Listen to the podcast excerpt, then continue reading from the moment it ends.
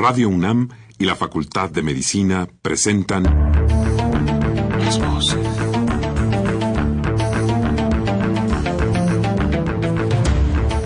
Voces. Las voces. Las voces. Voces. Las voces de la salud. Reflexión y análisis de las ciencias médicas. Acompáñenos.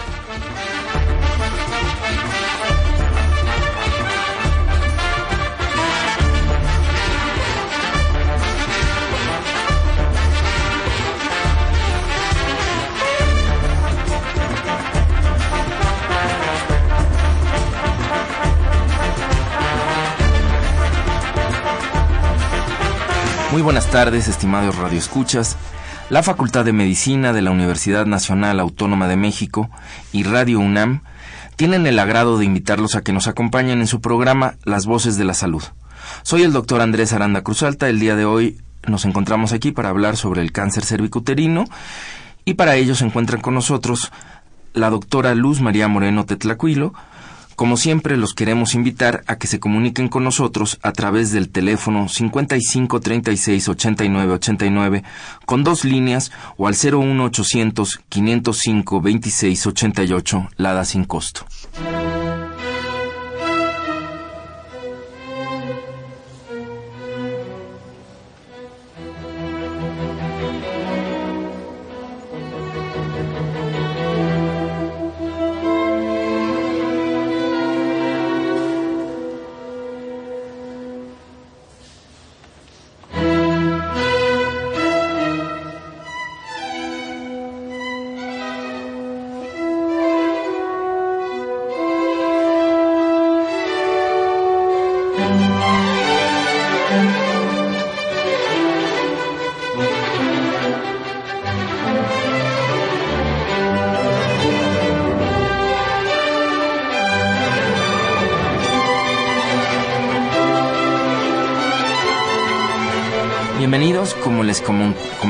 Eh, está con nosotros la doctora Luz María Moreno Tetlacuilo. Ella es médico cirujano egresado de la Facultad de Medicina de la UNAM, es especialista en salud pública y cuenta además con una maestría en enseñanza superior por parte de la Facultad de Filosofía y Letras de la UNAM. Actualmente es coordinadora del programa de estudios de género y salud del Departamento de Salud Pública de nuestra Facultad de Medicina de la UNAM.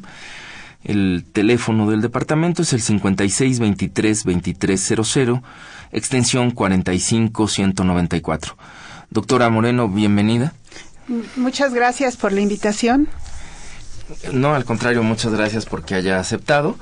Eh, y bueno, el día de hoy vamos a hablar sobre el cáncer cervicuterino, pero lo hemos inscrito de una manera particular eh, dentro de, yo quisiera que arrancáramos a verlo desde un enfoque, digamos que quizás para nuestros radioescuchas de entrada no sea lo más, eh, a lo que más estén acostumbrados a escuchar o a ver en los medios ya que mm, más que entrar, digamos, a la parte clínica directa del cáncer cervicuterino, quisiera que nos platicara un poquito, bueno, como la perspectiva de la salud pública y desde luego cómo, cómo se mira esto desde eh, un programa de estudios de género y salud. Entonces, quizás la primera pregunta que yo quisiera hacerles, ¿en qué consiste el programa de género y salud del Departamento de Salud Pública, el cual coordina usted? Sí, muchas gracias.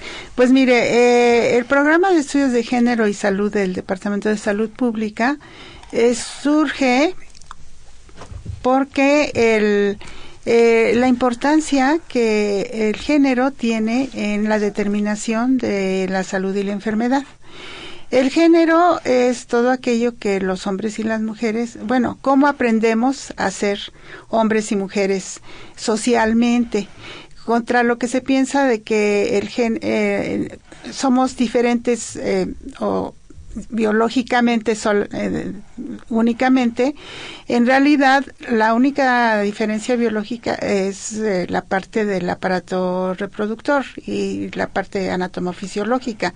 Sin embargo, nuestro comportamiento, eh, nuestras relaciones, tienen mucho que ver con lo que nos enseñan eh, desde lo social, cómo ser hombres y cómo ser mujeres, y cómo todas estas eh, prácticas, eh, relaciones que generalmente son inequitativas y desiguales, con una desventaja para las mujeres, inciden en nuestra ah, salud y nuestra enfermedad. Con esta inquietud es que se inician los estudios de género y salud en la Facultad de Medicina de la UNAM. En Perdón que le interrumpa en este momento. Antes de que siga. Entonces, ¿Sexo y género no son la misma cosa? No, no.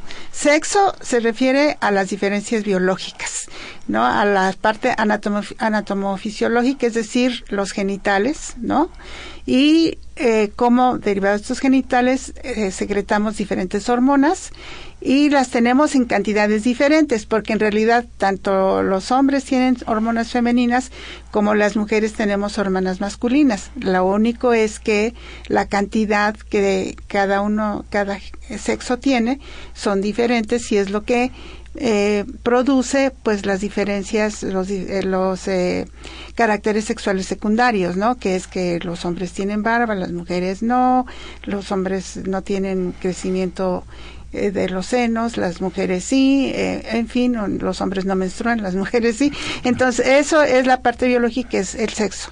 Que de alguna manera, digamos, está determinado biológicamente. Está determinado biológicamente y también los hombres no se embarazan, las mujeres sí. Entonces, a partir de estas diferencias biológicas se construyen eh, desigualdades e inequidades y, y, también ideas de lo que es ser hombre y ser mujer. Porque mucho el que las mujeres se embaracen y sean las que tengan los hijos y lacten, eh, condiciona que ella, a ellas se les asigne el, lo privado, estar en, lo privado, en la casa y al cuidado de, de los, eh, de los hijos, de la familia. Mientras que, como eh, por la función no diferente de la reproducción masculina, los, a los hombres se les, se les asignan los espacios públicos y eh, el, ser proveedor, ¿no? El llevar el pan, como dicen los españoles, el ganador de pan, ¿no? Llevar el, el, dinero a la casa y la mujer estar en la casa al cuidado. Pero esto es una construcción social, no es algo que sea biológicamente determinado. Que eso es muy importante, ¿no? Porque, es decir, la primera parte sí eh, implicaba esta determinación, pero entonces esta segunda hay una construcción social, cultural, ¿no? Es decir, vamos aprendiendo lo que es el género. Exactamente. Sí, desde que el niño o la niña nace y cómo, o desde antes que nazca, y si ya se sabe ahora que ya se sabe el sexo, se empieza a, la, las sabanitas, la, eh, toda la ropita de la niña es rosa y del niño es azul y eh, ya esos son sí, símbolos que se van construyendo después, pues aunque son bebés, eh, se trata de manera diferente al niño, y al bebé y a la bebé.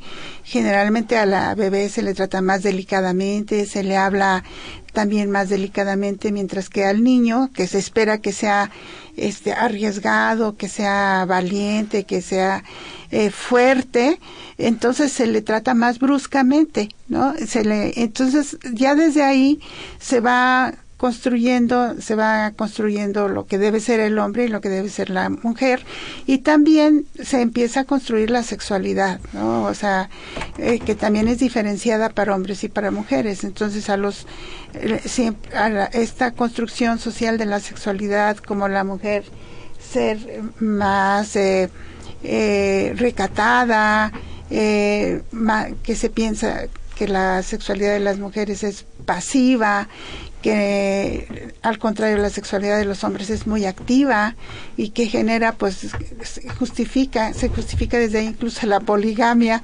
eh, masculina y eh, la castidad femenina. Pues todo eso es parte de la de, la, de cómo se va construyendo también el cuerpo, ¿no? Incluso nuestras expresiones corporales, nos, los hombres las mujeres corporalmente nos, nos comportamos diferente.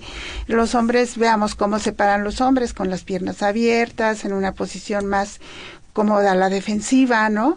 Mientras que las mujeres pues cruzamos las piernas, este, o las mantenemos juntitas porque pues nos han dicho desde desde niñitas que tenemos que juntar las piernas porque no es permitido que mostremos la parte genital, ¿no? Entonces, eh, esa parte corporal también y el significado del cuerpo de los hombres y las mujeres también se le dan diferentes significados. Entonces, sí, biológicamente son diferentes, pero el significado es cultural, es social, ¿no?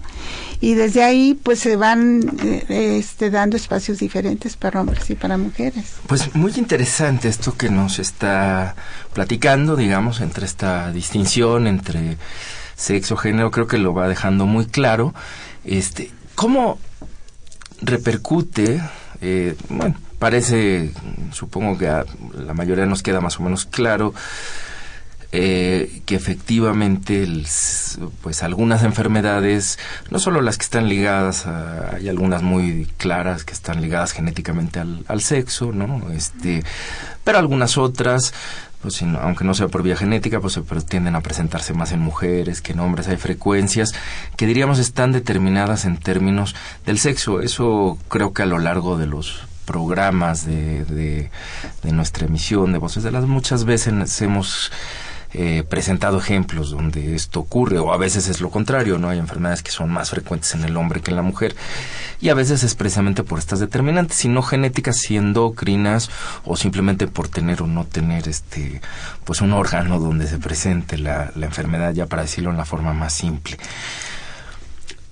Pero, ¿cómo el género puede eh, intervenir o dónde incide de alguna manera esta otra construcción que no está determinada, que está construida social y culturalmente, como nos explicaba hace un rato, ¿cómo incide en la salud? Bueno, eh, por las prácticas y la exposición.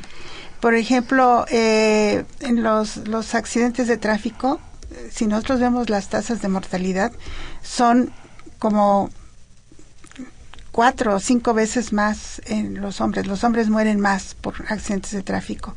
Y esto tiene que ver con que a los hombres se les enseña a ser competitivos, entonces no permiten, eh, eh, tienen que correr más, eh, también son más, se les enseña a ser más agresivos, entonces también es parte de esta como que el, el, si tienen algún conflicto de tránsito bajan y o avientan el coche o ese tipo de cosas pero todo eso es es eh, como que aprendido no eh, y también eh, la división sexual del trabajo, que decíamos que el hecho de que los hombres salgan a trabajar y que hay actividades que son definidas para hombres y para mujeres. Entonces, como ser chofer, de ser taxista, ser eh, repartidor de, de, las tiendas, ¿no? De diferentes que reparten las farmacias, etcétera. Eh, pues son más hombres, no no hay mujeres, ¿no? De hecho no hay mujeres, es muy raro que uno se suba un taxi y esté una mujer al, volante, ¿no? O que vea un tráiler manejado por una mujer, generalmente son o un microbús y haya una mujer manejándolo. Y no es que las mujeres no puedan hacerlo, no hay ningún impedimento físico ni biológico para hacerlo. Entonces, en ese caso lo que pasa es que esas son actividades como que ya socialmente se han destinado para los, eh, los, los hombres. Y entonces, pues tienen más riesgo que las mujeres, ¿no? También más hombres salen a la calle y también este, tienen este, este problema. Por otro lado, en el caso de las mujeres, las enfermedades mentales son mucho más frecuentes que en los hombres y esto tiene eh, pudiera estar relacionado con la violencia, por ejemplo, que sufren las mujeres, la depresión, eh, relacionada con la violencia cotidiana crónica que sufren muchas mujeres, eh, con la discriminación también que sufren las mujeres por, para acceder, por ejemplo, al, a, eh, a, ciertas actividades, ¿no? Hasta hace, pues que un siglo las mujeres no podían entrar a las universidades y todavía actualmente, pues muchas veces las mujeres son discriminadas, eh, por ejemplo, en la carrera de medicina, ¿no? Hay especialidades donde las mujeres no entran o entran muy poquitas, como es eh, la cirugía, ¿no? O la ortopedia. Ahí sí vemos, en realidad, son prácticamente, es un 20% de mujeres, eh, ¿no? la mayoría están en pediatría o en... Entonces, eso eh, de esa manera es como se va afectando la salud o también este pues en el caso de las infecciones de transmisión sexual que estaría ya un poco más relacionado con nuestro tema no cómo es eh, mucho más frecuente las infecciones de transmisión sexual en los hombres ¿Y por qué es más frecuente en, en, los hombres? Porque, como decíamos, a partir de, la construcción de la sexualidad, se piensa que los hombres tienen una sexualidad que se puede que no se puede controlar que es muy activa que necesitan tener muchas parejas es más se estimula la la sexualidad eh, la práctica sexual masculina no incluso se empieza a hablar mal de los hombres que no que no tienen una práctica no tienen varias novias o varias esposas o es, se empieza a pensar que tal vez también entra ahí la homofobia y entonces eso hace que los hombres tengan mucho más parejas sexuales y también el riesgo que se estimula en los hombres hace que tengan relaciones sexuales sin protección porque soy hombre y no me pasa nada, ¿no? A mí no me pasa nada. Entonces, esto hace que en los hombres sea más frecuente, pero eh, como se da en las mujeres es que en general sí hay mujeres que tienen más parejas sexuales, pero eh, también eh, aunque las tienen, tienen menos posibilidades de negociar eh, el uso de, preservativo en la relación sexual. Entonces, en la encuesta nacional de salud incluso ve, se ve como la diferencia entre la proporción de mujeres que tienen relaciones sexuales, la primera relación sexual en las adolescentes es mucho menor que la, que la de los hombres. Y es porque también existe el prejuicio y las mujeres no quieren, no, no quieren ser vistas como mujeres que tienen mucha práctica sexual o que ya tienen mucha práctica, porque eso está mal visto en las mujeres. Entonces, eso las pone en mayor riesgo de contraer infecciones de transmisión sexual o bien la violencia sexual que es mucho más frecuente en las mujeres, que tengan, sean forzadas incluso al interior del matrimonio.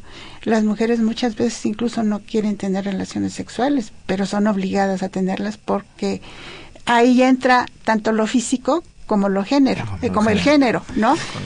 Bien, eh, pues eh, yo creo que hasta aquí ha sido una excelente introducción. Eh, solo quisiera que cerráramos lo que retomo, la pregunta con la que con lo que arrancamos para armar esta esta introducción y pues así que ya no sé de manera muy breve nos platique entonces entiendo todo esto es más o menos eh, lo que se está tratando en este programa de estudios de género y salud del departamento. Sí. Esto podría ser. Sí, eso es, la, eso dio origen a que nosotros, a que en el, Departamento de Salud Pública se iniciaran los estudios de género y salud, porque además consideramos que es muy importante que se conozca, porque no se conoce Incluso la investigación en las mujeres es muy reciente. Hasta 1990 todas las investigaciones en salud se hacían solo en hombres y entonces de los hombres se llevaba, los resultados se, tras, se trasladaban a las mujeres pero actualmente a partir de 1990 que se empiezan a hacer a integrar las mujeres al, a los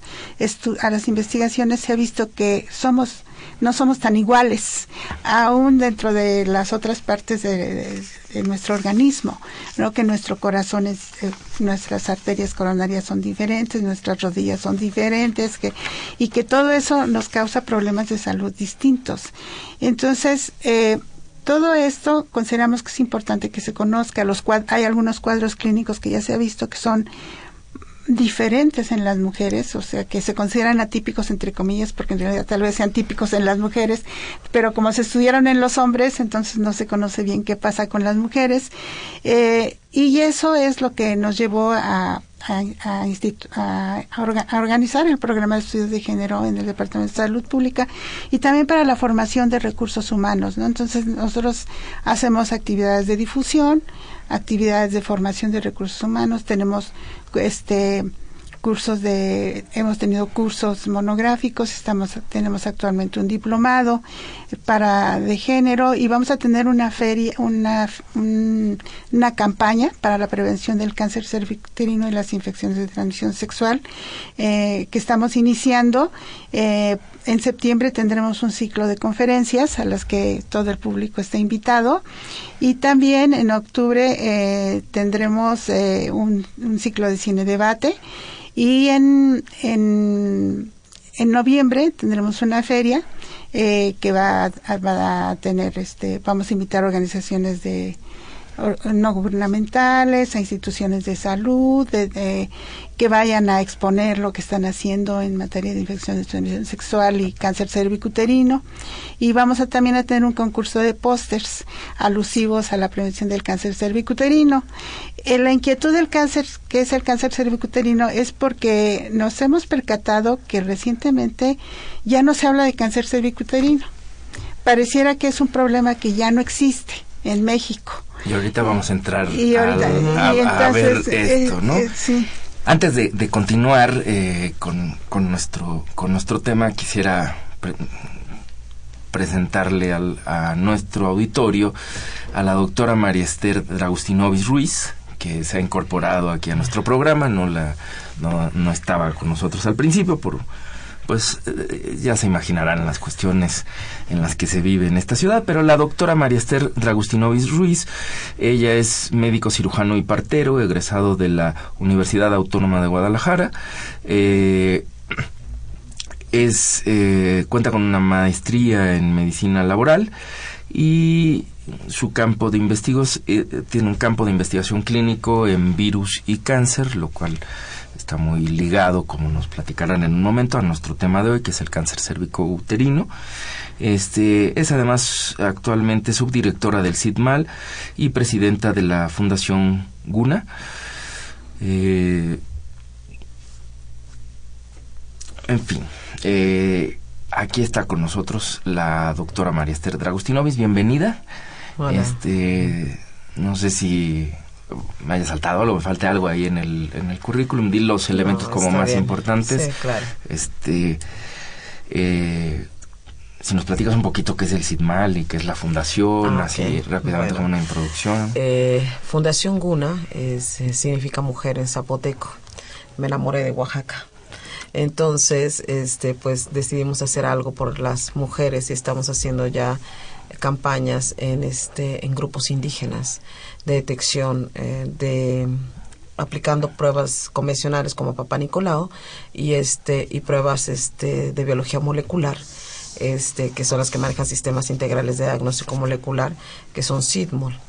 Las estamos integrando a la ciudad tenemos una casa de atención para ellas y las canalizamos al gobierno del Distrito Federal para que sigan un protocolo de investigación en donde se les aplica un medicamento de, que es de investigación mexicana el cual participa en este en septiembre preciso en el Congreso Mundial de Virus del Papiloma Humano ya avalado por un comité de científicos este, a nivel mundial eh, para poder este para que pueda, pueda tener más relevancia este este proyecto entonces, con respecto pues a, sistemas integrales de diagnóstico molecular, pues nos hemos eh, abocado a traer eh, tecnología para poder hacer este tipo de tamizajes y trabajar como países de primer mundo de acuerdo a las necesidades este, de nuestro propio país y de Latinoamérica.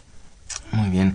Eh, bien, pues yo creo que vamos a regresar un poco con eso al final, pero quizás antes de llegar de lleno y de manera tan directa a las cuestiones moleculares, valga la pena ir recordando un poco con nuestro auditorio este pues algunas cuestiones sobre el sobre el cáncer cervicuterino que decía yo que estaba muy vinculado a, esta cuestión también viral que, que investigas porque pues hay asociaciones, ¿no? Entre particularmente un virus, el virus del papiloma humano, no sé si nos puedas contar un poco qué es este virus, en qué consiste, cuál, qué tipos hay, etc. El virus eh, del papiloma humano es una infección. Este tiene predilección eh, por los genitales masculinos y femeninos y, eh, y en particular sobre el epitelio mucoso. Entonces, lo que hace el virus es transformar las células, las ocupa, utiliza su metabolismo, las transforma. Y es cuando va aumentándose a, las NIC1 que aparecen en las hojas de las pacientes, NIC2, NIC3. Entonces, va aumentando el grado de cambio en las células este, por causa del virus. Aunque la relación es del 99.7%, es una causa necesaria pero no suficiente. Es algo que le ganó el premio Nobel al doctor Harald Surhausen en el 2008 este, por este apostolado. Entonces, aquí este, es muy importante que nosotros veamos con respecto al virus del papiloma humano que puede, que puede prevenirse desde la etapa de infección. Sé que todos los programas de salud están em, muy ligados con respecto a en el momento en que estás enfermo trato. O sea, en el momento que estés enfermo. Solamente existe prevención con respecto a la vacuna, nada más en jovencitas que tienen un sistema inmunológico adecuado de 9 a 12 años. Niñas, las y los ya son, se les aplica la vacuna. Recientemente va, va, a entrar ya a México la vacuna para varones. Este, y finalmente lo que uno quiere hacer es que la educación vaya ligada a la prevención y que las mujeres que están infectadas este no sean tachadas de esta parte de género de promiscuas de este porque tienen muchas parejas sexuales de, de porque ya son este un factor infectante para los varones cuando el varón es el vector y se invisibiliza y se vuelve violento hacia la mujer con respecto a esta a esta enfermedad y lo que se hace es eh, empezar este a educar y que el tamizaje o sea que son todas las pruebas aquellas que tenemos a la mano para hacer la detección de una enfermedad pueda ser realizada en las y los.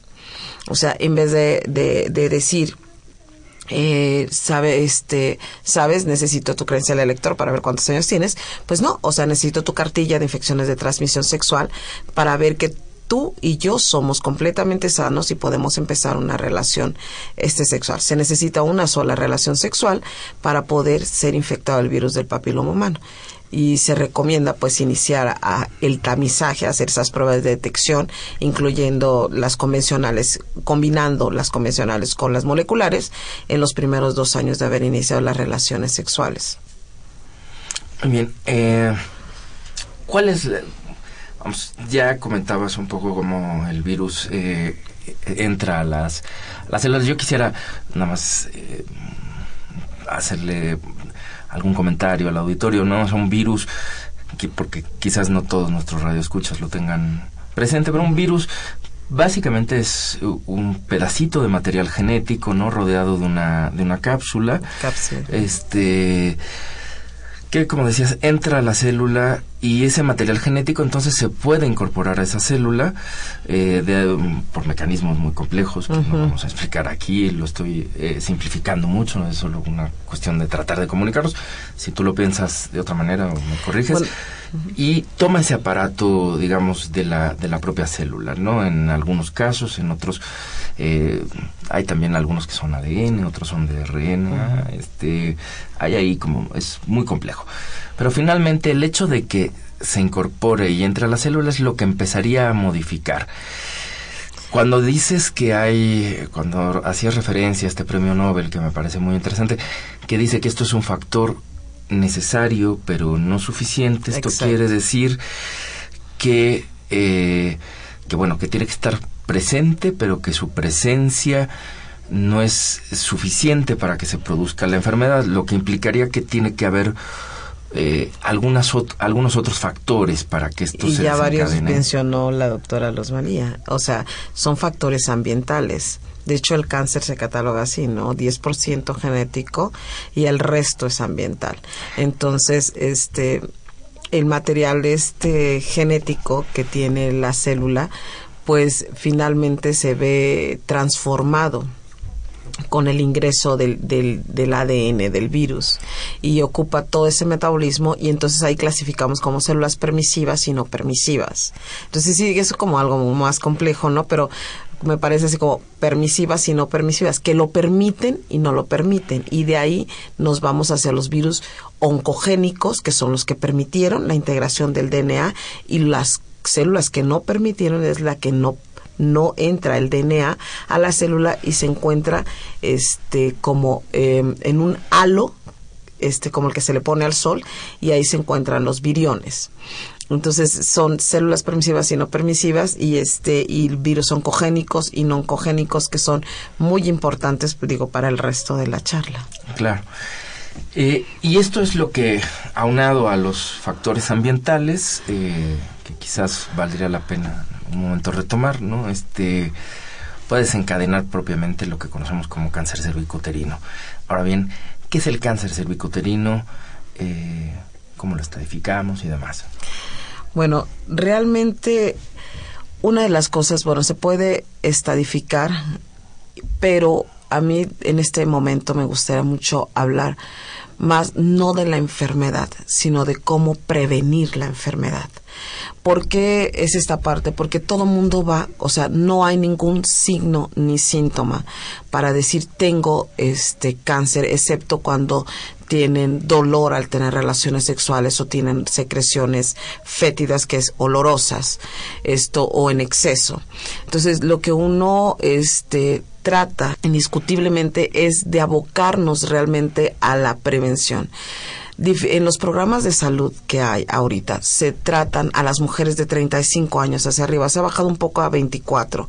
Pero si tomamos en cuenta lo que seguramente comentó la doctora Luz María del inicio de la de la de las relaciones sexuales a los 13 años, que son en edades jóvenes y que la mayoría de la población de nuestro país son jóvenes, teniendo educación, que todos los factores eh, se están confluyendo para que sean los potenciales este, vectores, los varones, eh, las y las mujeres que van a tener este, este tipo de, de infecciones y que van a progresar a lesiones. Entonces, realmente el 3% de estas mujeres son las que progresan a cáncer.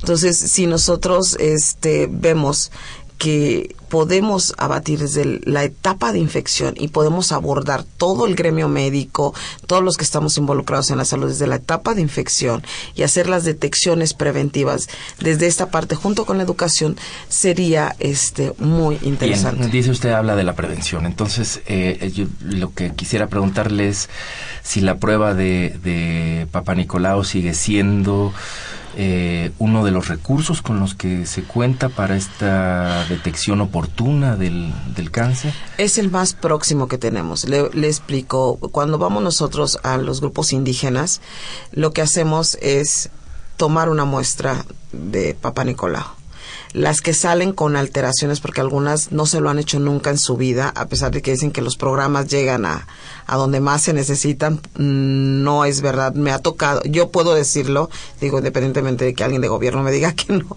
pero yo puedo decir que hemos encontrado Ahorita solamente de 1.500 tamizadas tenemos 17 mujeres que vienen con lesiones de, de diferentes grupos indígenas del estado de Michoacán. Entonces, esta parte es muy interesante porque empezamos con un... Sí se gasta más recursos, eh, estamos de acuerdo, pero porque no tenemos la prueba de biología molecular que detecta el DNA del HP, del virus del papiloma humano, junto con el Papa Nicolau. Entonces lo que hacemos es el Papa Nicolau, se hace el diagnóstico, se seleccionan a las mujeres y entonces ya es cuando hacemos el resto de este de los estudios de biología molecular, incluyendo la detección del DNA de bacterias tales como micoplasma, ureplasma, clamidia o este gonorrea, los cuales son factores que predisponen aparte de los ambientales, de los este sociales, eh, también esta parte de las infecciones agregadas contribuyen hasta cinco veces más el hecho de que obviamente el sistema inmunológico se comprometa y se desarrolle la enfermedad como tal. ¿Y en qué consistiría la prevención? Eh, Nosotros hace, hace este, un, la prevención sería con vacuna, para las niñas, como lo había dicho, de 9 a 12 años, y las mujeres sexualmente activas en los primeros dos años, realizar un sistema de tamizaje que el, con los cuales diseñamos nosotros hace, hace 12 años y lo instalamos en el en el Hospital Dr. Manuel Gia González, que es realizar un Papa Nicolau y o citología de base líquida el Papa Nicolau funcionó perfecto. Luego hacíamos la detección del DNA del HPV. En ese entonces todavía captura de híbridos no estaba dentro de la, de la norma oficial mexicana. Ahora ya tenemos esa y varias pruebas moleculares más. Este, posteriormente, este, empezamos a hacer la de detección de infecciones de transmisión sexual después colposcopía porque no todo lo blanco que vemos es virus del papiloma humano y quitamos el factor de las infecciones, el estándar de oro que era la biopsia y ahora lo que se está diciendo a nivel mundial, la noticia es de que tenemos que genotipificar y nosotros tenemos cuatro años haciendo genotipificación para ver el riesgo cuando encontramos en la pareja y en, en, en, ella y en él este el virus que se pueden llegar a, este a expresar eh, y que pueden llegar a ser en el caso de la combinación del 45 y el 18 que eh, un adenocarcinoma. Entonces uno tiene que jugar con esta con esta parte de poder descubrir los los genotipos virales también que es la nueva la nueva prueba que se integra a este sistema de no, con relación a esto que decía la doctora de la prevención, yo creo que eh, también coincido con ella en que es muy importante y importante también que nuestro nuestros auditorios sepa que cuando se presentan los síntomas, porque muchas veces eh, hay mucho interés por conocer cómo se da la enfermedad, en qué consiste, cuáles son los síntomas. Pero yo siempre les digo que cuando se presentan los síntomas ya es muy tarde. Y es muy tarde porque en ese momento el cáncer ya no es curable. Y que el cáncer cervicuterino es uno de los pocos cánceres que es totalmente curable cuando se detecta oportunamente.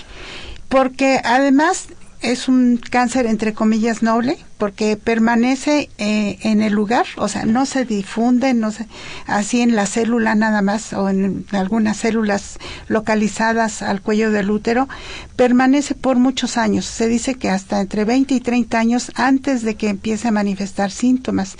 Durante esos, ese tiempo hay la posibilidad de, de, de detectarlo a través bueno, primariamente del Papa Nicolau, que aunque ahora ya hay pruebas mucho más avanzadas, sí se puede decir que en los países desarrollados, donde la mortalidad por cáncer cervicuterino es eh, como ocho veces menor que en México, o diez veces menor que en México, eh, resolvió el problema, se resolvió el problema solo con la prueba Papa Nicolau, a partir de que inicia la prueba, prueba de Papa Nicolau.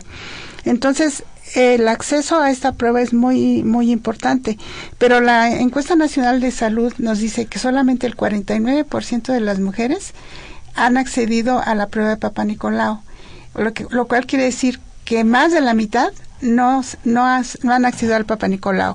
¿Por qué? Esa es la pregunta, ¿no? Y parte es por los servicios de salud. Como dice la doctora, eh, eh, hay lugares donde la prueba no, no llega pero también hay limitantes de tipo sociocultural, ¿no? De, y sobre todo factores de, de género que también obstaculizan la prevención. Dentro de las mismas instituciones, doctora, porque es cuando llega el paciente y el paciente puede estar siendo maltratado, no darle el servicio adecuado, no estar este llevando bien un manejo, un tratamiento, ir en contra de sus valores y todo. Y el paciente, porque yo he preguntado al paciente y el paciente dice, es que me están haciendo el favor están haciendo el favor de atenderme, están haciendo el favor de darme su tiempo porque tienen mucho trabajo. Entonces el paciente ya llega con una actitud victimable hacia, hacia las instituciones de salud cuando realmente es un derecho tanto como los derechos del médico existen, también existe el derecho del paciente y este y no y es, es difícil cuando eh, no se le puede cambiar esa mentalidad del paciente de, de, de, que llega este con esa idea, ¿no? Haciendo el favor. O sea, no quiere decir que van a llegar a exigir porque tampoco el gobierno está obligado a curar el cáncer. O sea, estamos hablando, a no está obligado a curarlo, sino que el paciente tiene que hacer medidas preventivas y medidas este en pro de su salud. Yo veo digo, voy a hacer así una reseña, veo los, los fines de temporada en cualquier plaza y está la gente atiborrada, este, lleva, pero cuando la gente le dices, tienes que hacerte una prueba, para, para este, para tu salud es muy complicado. Ni siquiera fusionan a las familias, ni siquiera lo hablan, este, ni siquiera lo concilian, lo concertan o lo dialogan para poder accesar a un servicio o a una, a una tecnología nueva que les pueda resarcir este, la salud o les pueda de alguna manera llevar una, una vida este en prevención no de salud eh, de ya no hablo del cáncer cervicuterino sino de todo tipo a ver, me parece muy interesante esta eh, la, vertiente que está tomando nuestra charla. Creo que tenemos elementos muy diversos y yo quisiera eh, ver si podríamos ir aclarando algunos, por sobre todo con fines de que nuestros radioescuchas pues se lleven la idea más clara que creo que es lo mejor que podemos hacer. Ya que sobre la mesa hemos puesto desde elementos moleculares este cuestiones de género observaciones antropológicas como las que nos está haciendo por qué puede o no accesar o con qué condiciones este se acerca o se aproxima un paciente a estos servicios.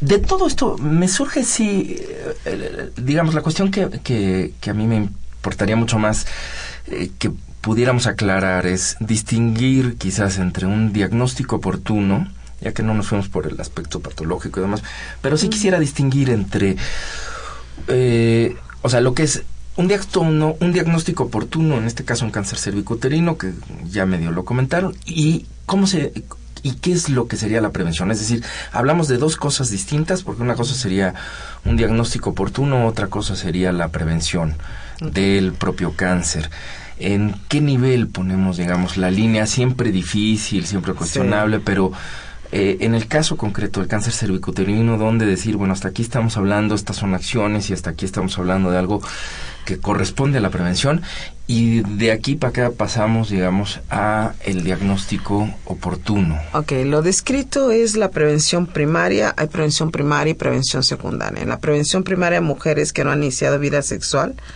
este, pues bueno, este, se les aplica la vacuna.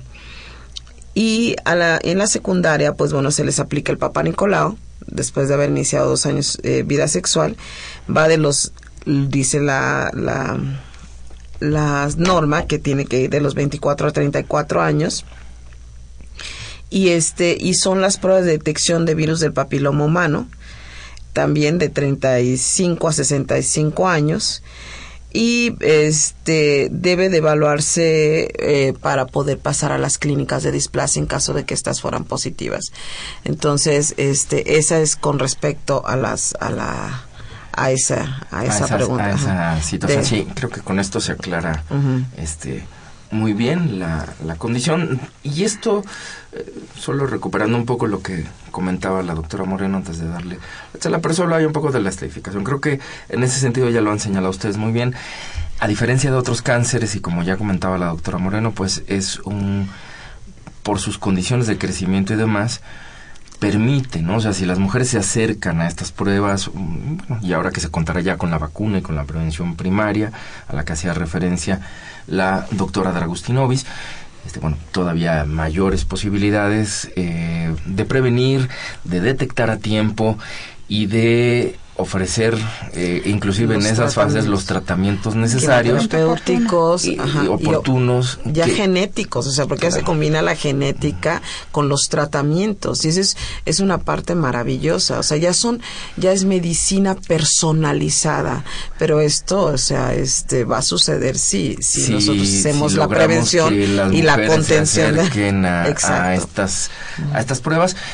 Dado que además eh, de las virtudes que señalaban no ocurre como en los tratamientos de otros cánceres, ¿no? O sea, digamos, son eh, como se, si se logra acercarse y se logran eh, llegar a una clínica de displasia con un diagnóstico oportuno, temprano, se pueden iniciar los tratamientos tempranos, son muy, este, digo, comparado con lo que ocurre en otros, en otros cánceres, pues son tratamientos muy benévolos, si me permiten decirlo de esta, de esta forma, y no sé si coincidan conmigo. La doctora Moreno quería comentar algo. Sí, bueno, nada más comentar eh, respecto a la vacuna, que bueno, para empezar, la vacuna hay dos vacunas, la vacuna bivalente y la vacuna tetravalente.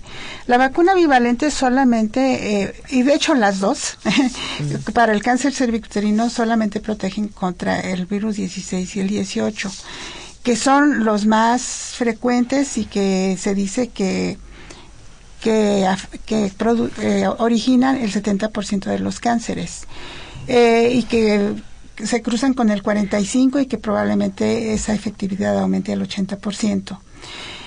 Eh, sin embargo, se tiene que considerar que entonces quedaría todavía un 20% de la población o un 20% de riesgo para infectarse de algún virus oncogénico y, y por lo tanto tener cáncer cervicuterino. Por otro lado, la vacuna... Perdón, ese punto me parece muy importante que lo aclare porque si no a veces ahí empezamos a generar mitos, ¿no? O sea, yo o con el tiempo se nos van generando, ¿no? O sea, es que yo me vacuné y después me dio cáncer. Podemos muchas veces con estas asociaciones, a veces empíricas, ¿no? Eh, que, que, se dan eh, de manera muy natural en muchos pacientes y demás, pues no falta quien vaya a culpar a la vacuna de la producción del cáncer o a señalarla de que no es efectiva, ¿no? Entonces, esto me parece una información muy, muy importante en relación con el tema.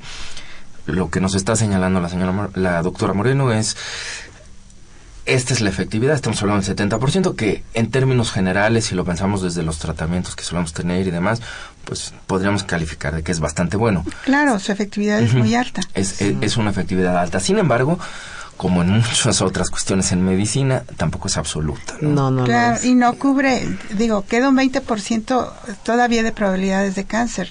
Por lo tanto, aunque las mujeres estuvieran vacunadas, tienen que continuar haciéndose la prueba de Papa Nicolau porque el riesgo todavía existe. Es mucho menor, sí, pero todavía existe. Entonces, eso es algo que es importante de considerar. Pero por otro lado, la vacuna está empezando. O sea, es, eh, tendrá en México unos cinco años, tal vez, un poco más. No, un poco más. De, hecho, los estudios este, abarcan ya desde hace como 12 años. Ah, bueno, los estudios, pero la aplicación de la vacuna a nivel federal, poblacional. En el Distrito eh, Federal sí tendrá como unos tres años, cuatro años más o menos. O sea, es, es muy reciente y solamente ahorita las mujeres que están siendo protegidas son las, las, las jóvenes pero y las que se vacunaron porque aparte pues hay una digo no estás no no estás teniendo la universalidad que desearíamos para realmente disminuir su la frecuencia de cáncer a nivel poblacional. Pero entonces todavía todas las mujeres adultas que no se han vacunado están en riesgo.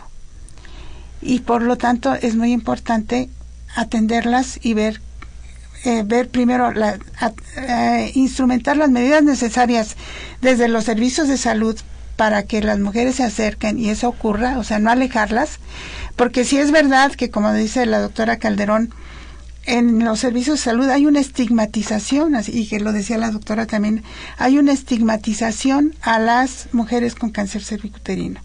Se les etiqueta eso de promiscuas, de mujeres que, eh, pues, que tienen conductas eh, sexualmente inadecuadas. Incluso la doctora Calderón decía, bueno, existe esta dicotomía entre las mujeres que tienen cáncer cervicuterino, que son las buenas, las santas, las que les dio, así pobrecitas les dio, y que bueno, que sí es cierto, o sea, están, que, pero a las mujeres con cáncer cervicuterino no se les dice pobrecitas, sino se lo merecen, ¿no?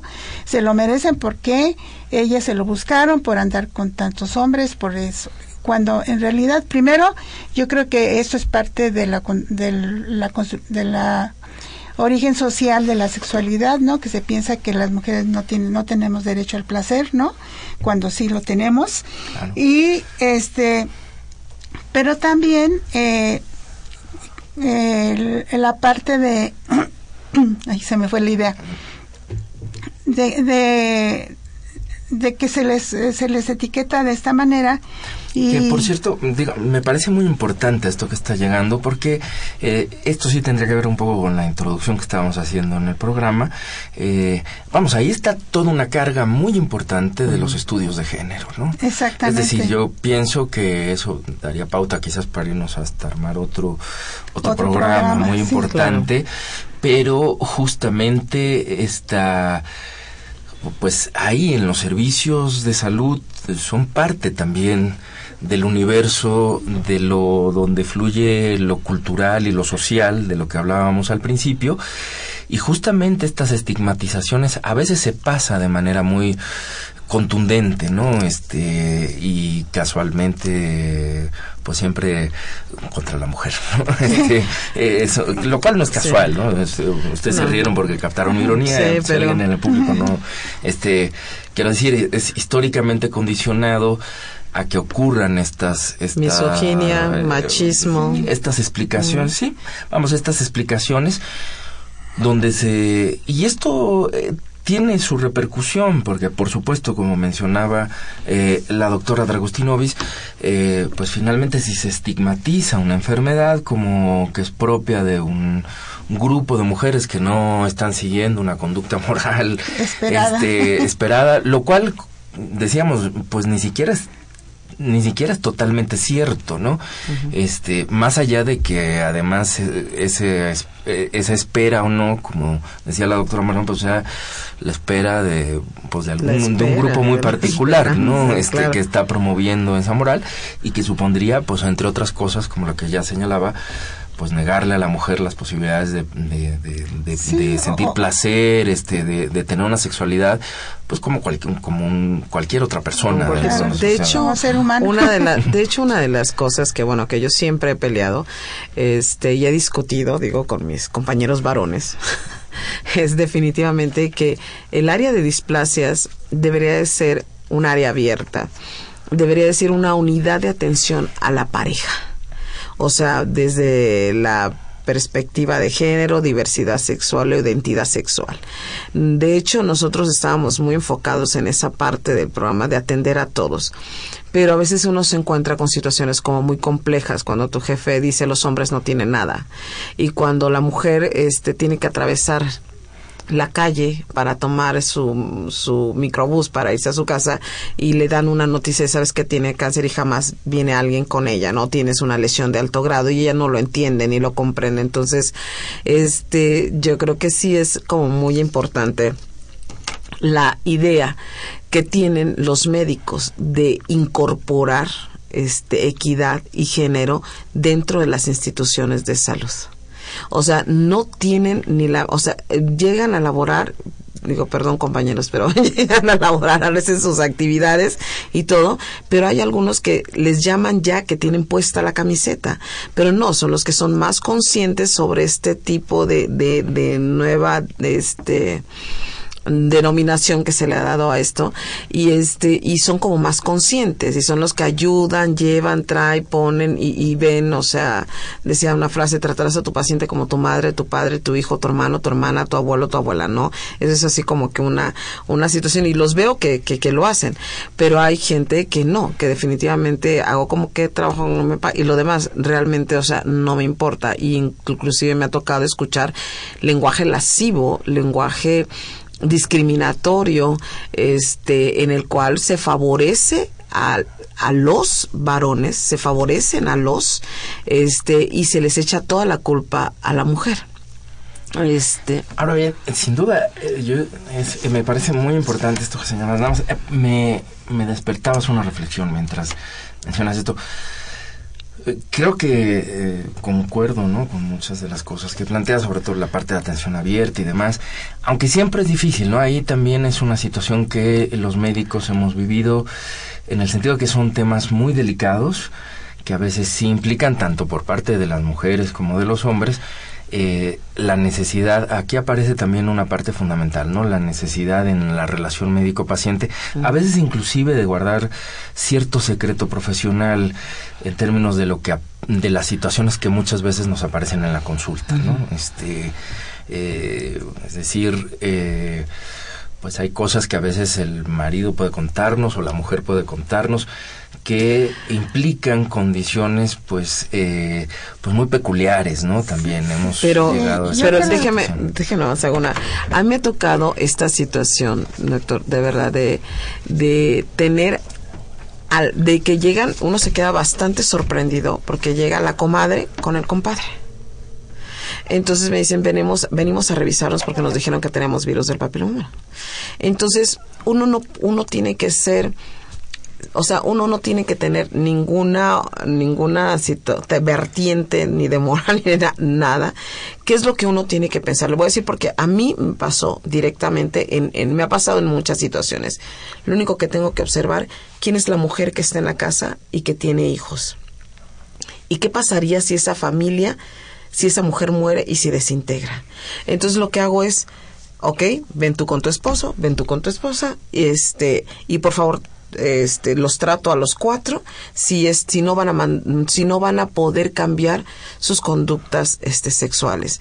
Entonces ya no entra ninguna situación moralista, ni nada de ese tipo, ni, ni, ni católica, ni na- nada, nada, nada, nada, sino simplemente nos estamos yendo al rescate de esa mujer que no sabe, que ignora que puede estar expuesta y que puede morir de cáncer y que puede dejar una familia huérfana. Entonces, eh, son casos, digo, que son increíbles, pero llegan a pasar, o el, que, o el varón que llega me dice, no voy a dejar a, a mi otra mujer. Entonces, vamos a cuidar a tu esposa. Y, y es ahí como uno empieza a trabajar, o cuando llegan este, las parejas gay, también este de, cuando llegan las parejas gay y que uno tiene que este que trabajar con ellas y uno tiene que aprender un lenguaje totalmente diferente al que nosotros usamos como médicos y nos hace nos convierte a veces en ignorantes para poderlos entender.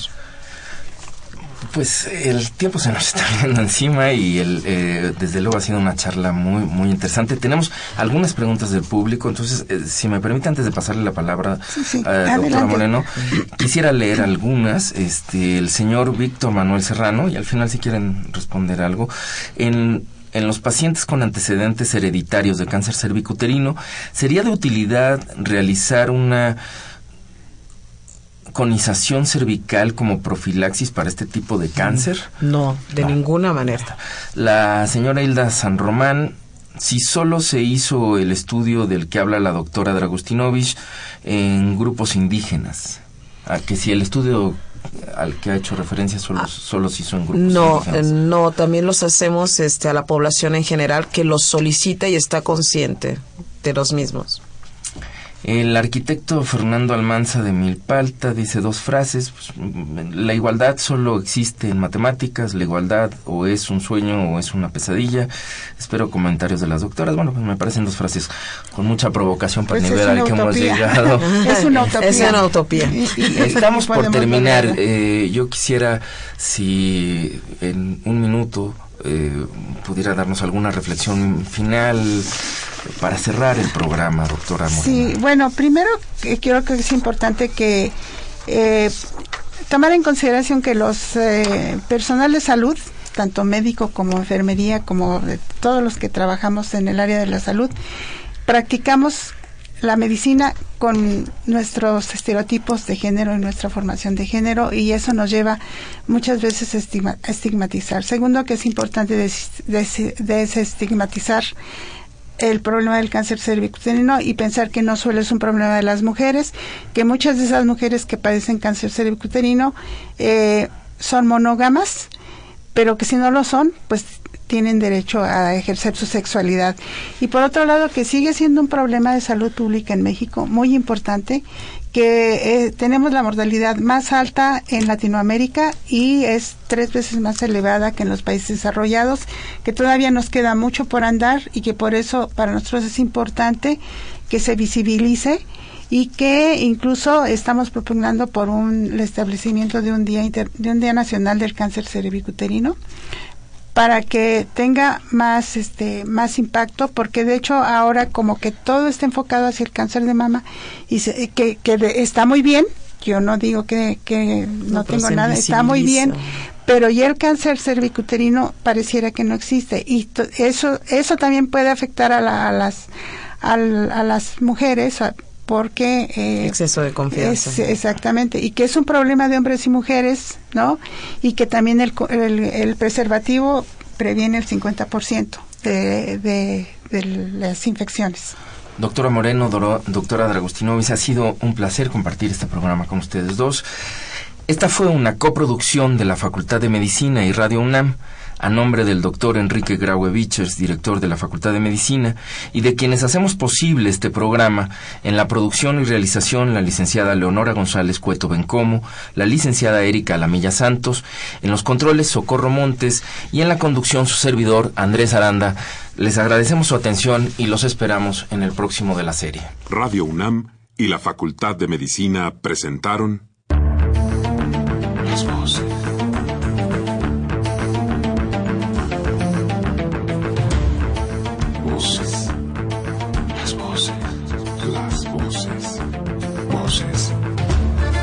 Las voces de la salud. Reflexión y análisis de las ciencias médicas.